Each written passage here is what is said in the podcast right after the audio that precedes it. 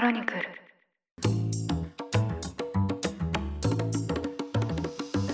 おはようございます。8月2日火曜日。ニュースコネクト。あなたと経済をつなぐ5分間パーソナリティの野村貴文です。この番組では1日1つ5分間で世界のメガトレンドがかかるニュースを解説していきます。朝の支度や散歩通勤家事の時間などにお聞きいただけると嬉しいです。さて私は日常的にスーパーで買い物をするんですけど最近スーパーに行くとですね食料品が結構高くなっていましてあれなんか自分がイメージしているこの食材ってこの値段だったっけっていうものとですね結構乖離があるなと思います。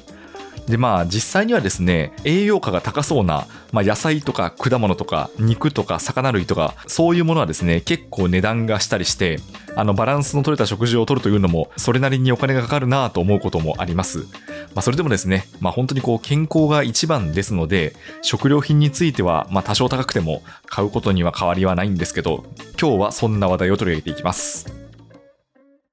昨日8月1日から多くの食料品が値上げされました。具体的には、パスタやうどんといった小麦製品、そしてコロナ禍で需要が拡大している冷凍食品、また、カレールーやコンビニのコーヒーについても値上げが行われました。そんな中、大手調査会社の帝国データバンクは昨日1日に、食品主要105社価格改定動向調査8月分を発表しまして、上場する主要な飲食料品メーカーが8月は2400品目、10月には年内最多の6000品目が値上げされるという見通しを発表しました。この調査によりますと、年内の食料品の値上げが1万品を突破したのが6月1日でして、そこから3ヶ月が経った8月末までには、値上げされる累計の品数が2万品を超えると予測しています。最も値上げが多いのが、水産加工品、ハム、ソーセージ、冷凍食品などの加工食品でして、7794品目、平均で16%の値上げとなります。次に多いのが、ドレッシングやマヨネーズなどの調味料で4350品目、これは平均で14%の値上げです。他にも、酒類飲料や菓子、パスタ製品、マーガリンなど多くの食品分野で値上げが行われる見通しです。この理由としてはやはり国際政治が大きく関連していまして、まずは、ウクライナ危機に端を発する小麦などの世界的な価格の高騰や、原油の高騰に伴う物流費や包装資材の上昇などがあります。そしてこの夏以降はこれらの要因に加えまして、まあ、このポッドキャストでもよく取り上げているんですけど、一時1ドル140円台に迫った急激な円安による輸入コストの上昇を理由とするケースも目立っています。特にですね、年初に値上げを実施した食料品では、円安を理由とした再値上げや再々値上げが秋以降に集中していまして、年内の全体の値上げ品目数を大幅に押し上げる要因となりました。例えば、気分食品や気分西日本は原材料の魚肉のすり身などの価格高騰に伴いまして、惣菜やちくわなどの魚肉練り製品など946品目を今月29日から5%から20%値上げすると発表しています。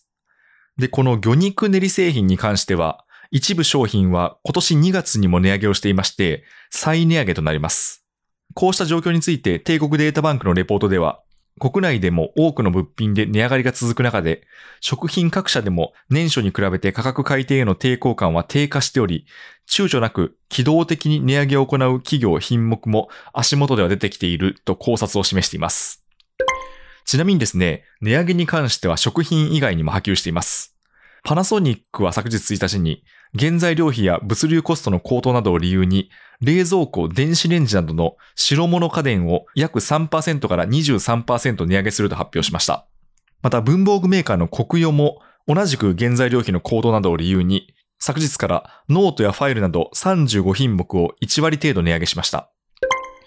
まあ、ということで、記録的なですね、値上げの秋はまだまだ続きそうでして、食料品や家電についてはもう生活に直結するものですので、生活に影響が出る人も多いのではないでしょうか。で、まあ、こういう時はですね、秋から冬を見越して必要になりそうなものは早めに買っておくことも一案かなと思いまして、まあ、例えばですね、昨年は給湯器が足りなくて本当に生活が混乱したということもあるんですけど、もしですね、自宅の給湯器が古かったら早めに変えていただくとかですね、まあ、あとはエアコンとかもそうですね。まあ、今もあのエアコンは毎日のように稼働をしていると思うんですけど、まあ、冬は冬でですね、暖房をかけることが必須になりますので、エアコンが壊れそうだなと思ったら、早めの調達をお勧めします。ニュースコネクトお相手は野村貴文でした。番組への感想は、ハッシュタグ、ニュースコネクトとつけてツイッターに投稿ください。ちなみにこのハッシュタグなんですけど、あるリスナーさんから提案をいただきまして、カタカナでニュースコネクトと投稿いただければ嬉しいです。今までのようにですね、アルファベットですと、実は海外の別の番組と重なってしまっていまして、